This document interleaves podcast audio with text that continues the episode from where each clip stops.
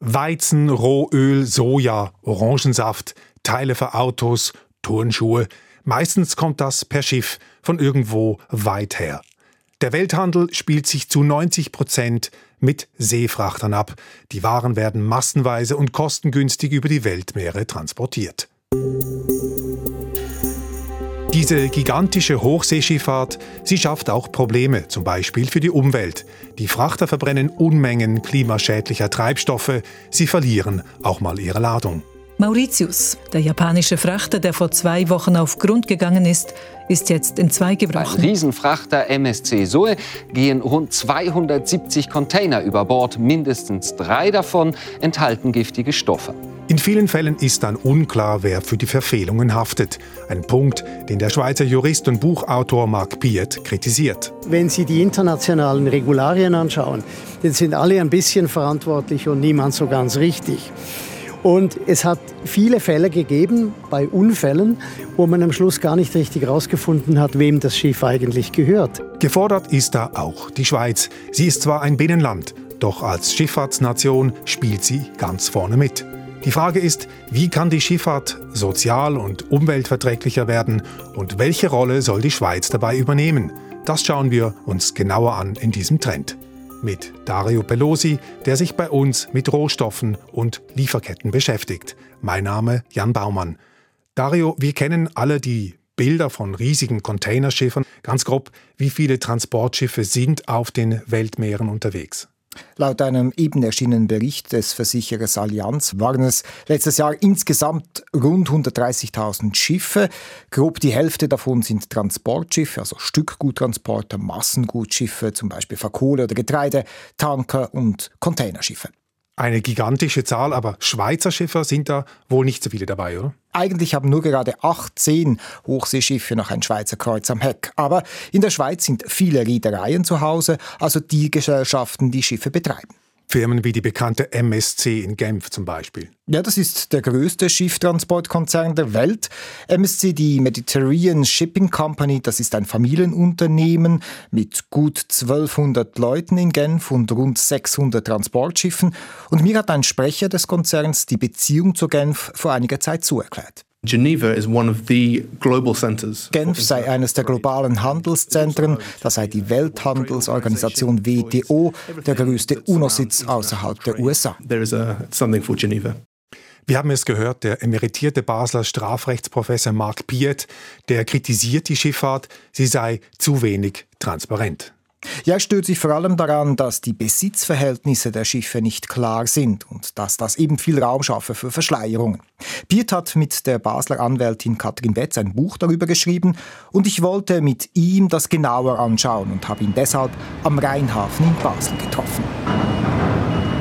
Mark Piet sitzt auf einer Bank beim Hafenbecken 1. Auf der rechten Seite fischt ein Kran Stapel um Stapel Aluminiumbarren aus dem Bauch eines Schiffes. Auf der anderen Seite krallt sich ein Kran Container um Container vom Lager und stapelt sie auf einem Rheinschiff. Das ist die Eingangsporte für einen ganz großen Teil der Güter, die in die Schweiz kommen. Schwere Dinge, Massengüter, da drüben sind die Container. Den Hochseeschiffen sieht man die Herkunft nicht direkt an. Ein Schiff, das einem Konzern gehört, der in der Schweiz seinen Sitz hat, muss nicht unbedingt eine Schweizer Flagge am Heck hissen. Besonders beliebt sind Flaggen wie die von Panama. Billigflaggen nennt sie Piert, weil da die Auflagen nicht allzu groß sind. Das heißt aber auch, Panama wäre dafür verantwortlich zu prüfen, ob bei den Schiffen unter ihrer Flagge die Umwelt- oder Sicherheitsregeln eingehalten werden. Das Problem ist mit diesen Billigflaggen, die können das eigentlich nicht sodass sie sich einer sogenannten Klassifikationsgesellschaft bedienen und sagen, macht ihr das für uns? Das Problem ist, diese Klassifikationsgesellschaften, die sind in ganz strenger Konkurrenz untereinander. Die sind sehr oft auf beiden Seiten des Tisches. Manchmal sind sie Berater, manchmal sind sie Aufseher. Und entsprechend bezweifelt er, dass die Kontrollen rechtmäßig gemacht werden. Kompliziert sind auch die Besitzverhältnisse dieser Ozeangiganten. Konzerne wie MSC sind Reedereien, also Betreiber der Schiffe. Damit sind sie nicht zwingend die Eigner, die die Schiffe gebaut haben.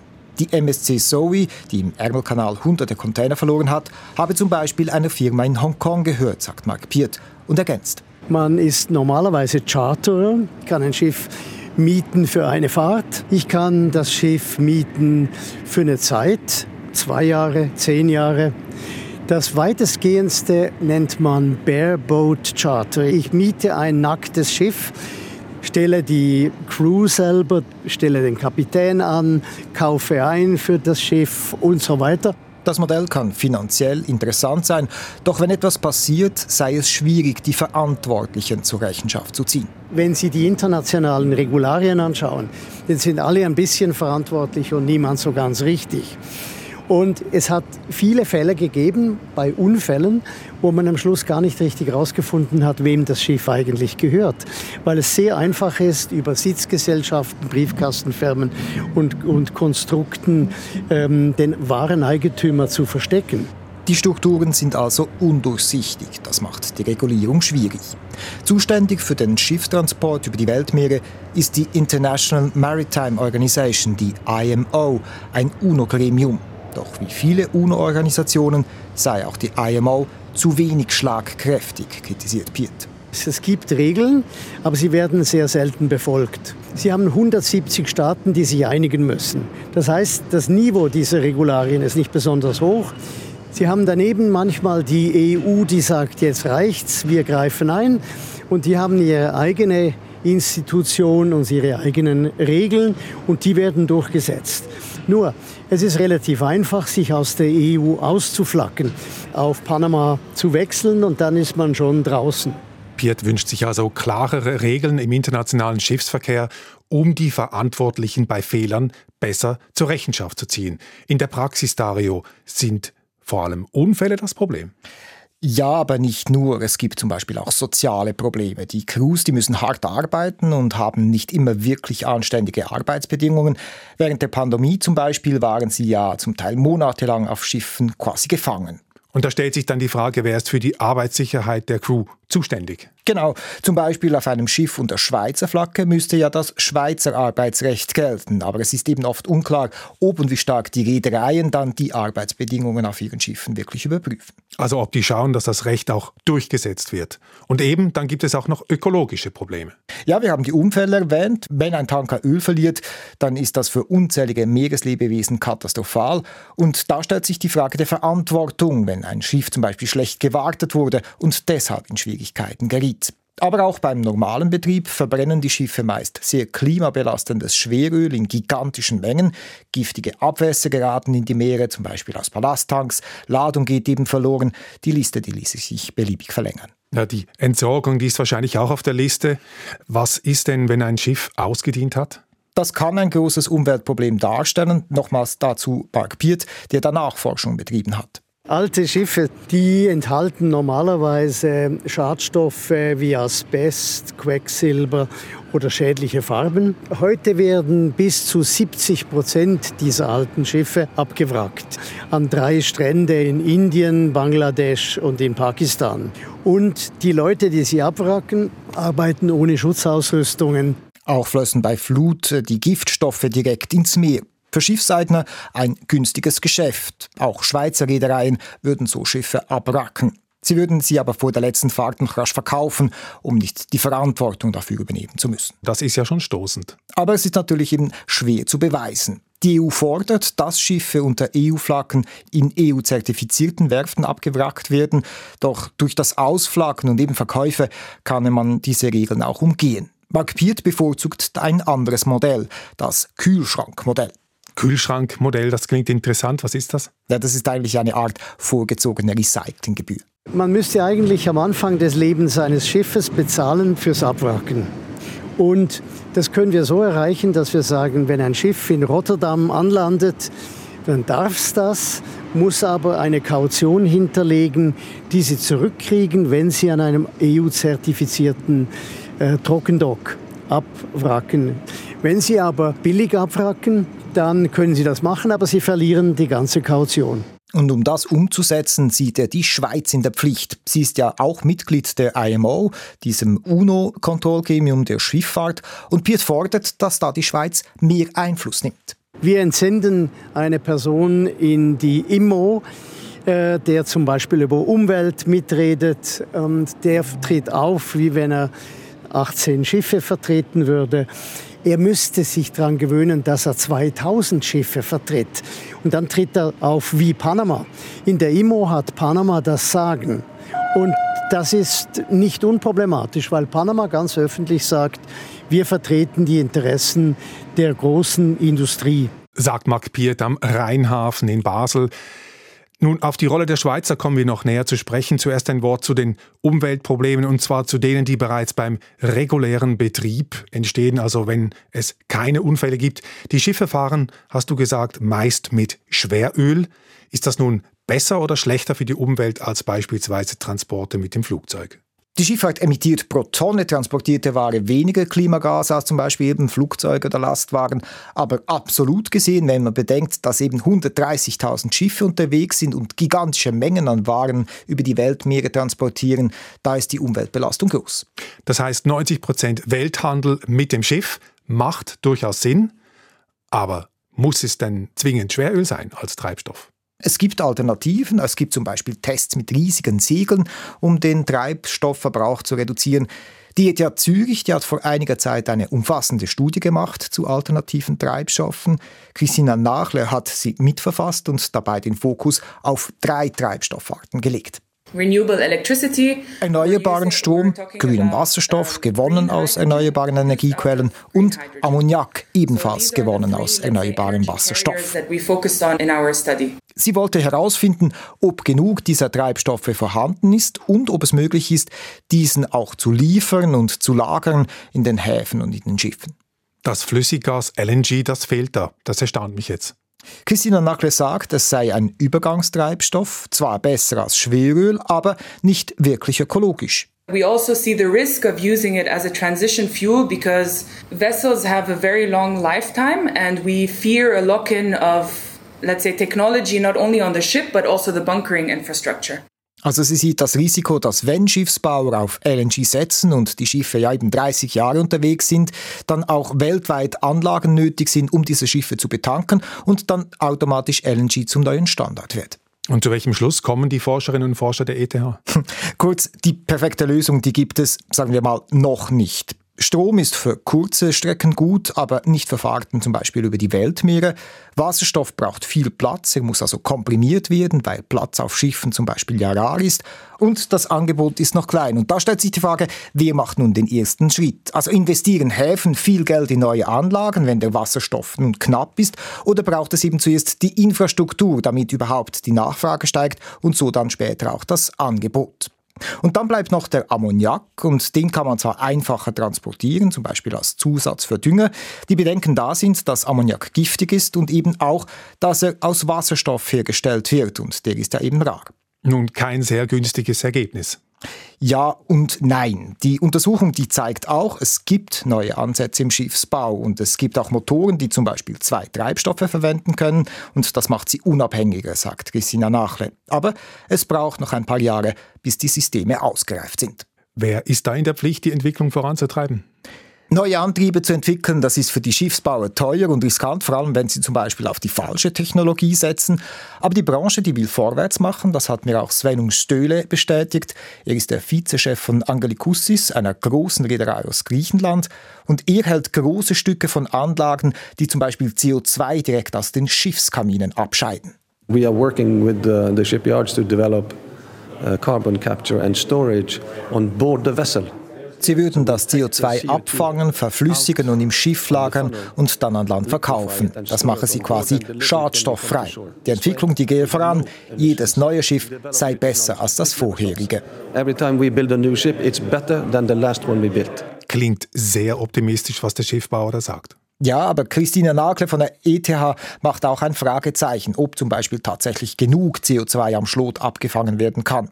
Sie setzt mehr auf CO2-Lenkungsabgaben für Schiffe und Regelungen, die zum Beispiel die Häfen verpflichten, neue Treibstoffe anzubieten. Das könne die Schifffahrt ökologischer machen.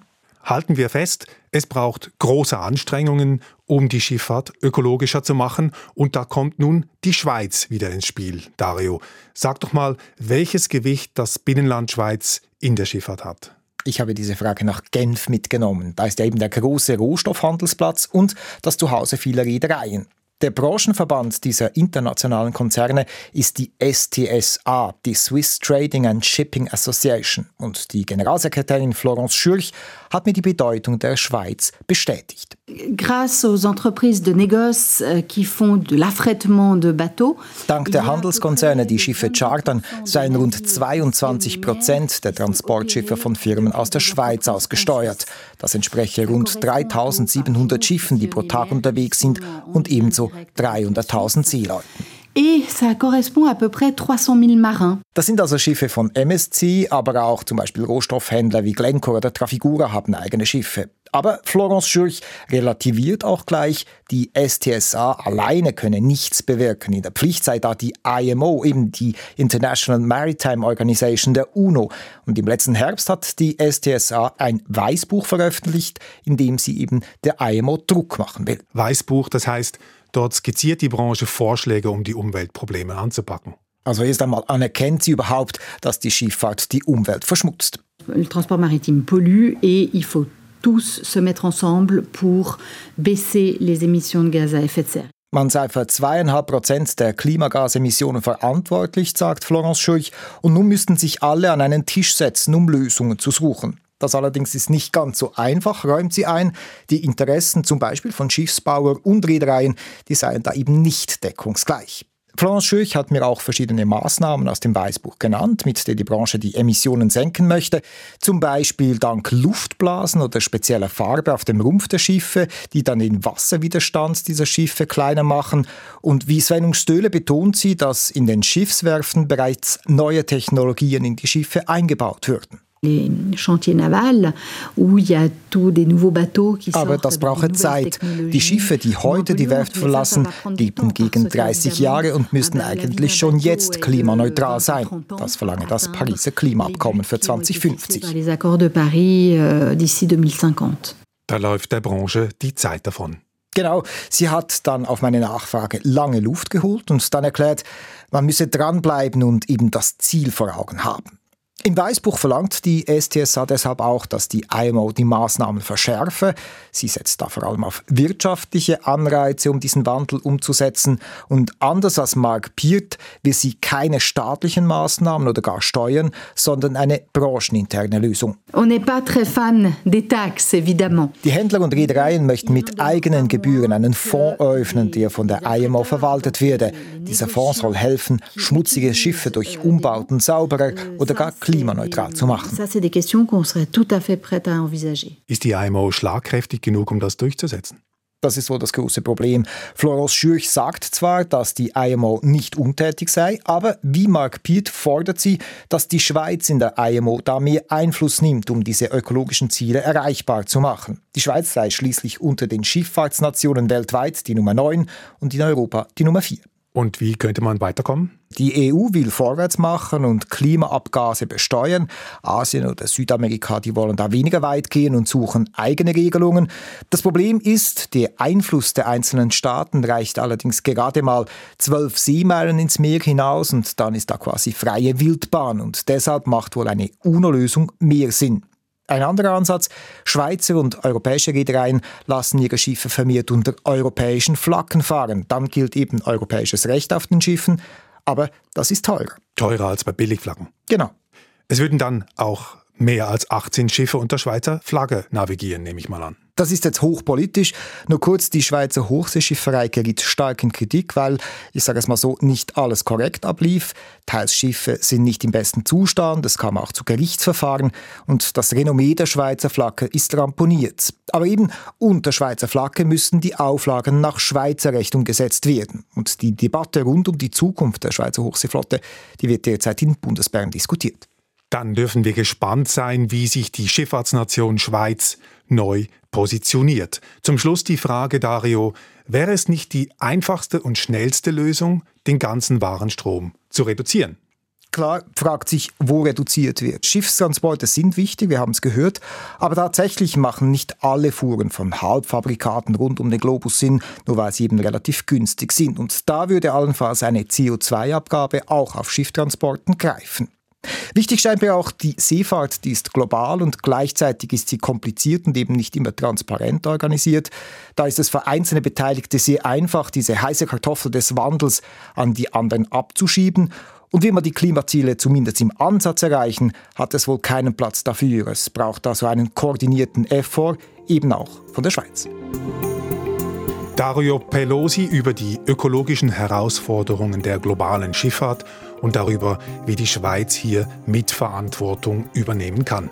Das war's für diesmal im Trend. Danke fürs Zuhören. Bis zum nächsten Mal, sagt Jan Baumann.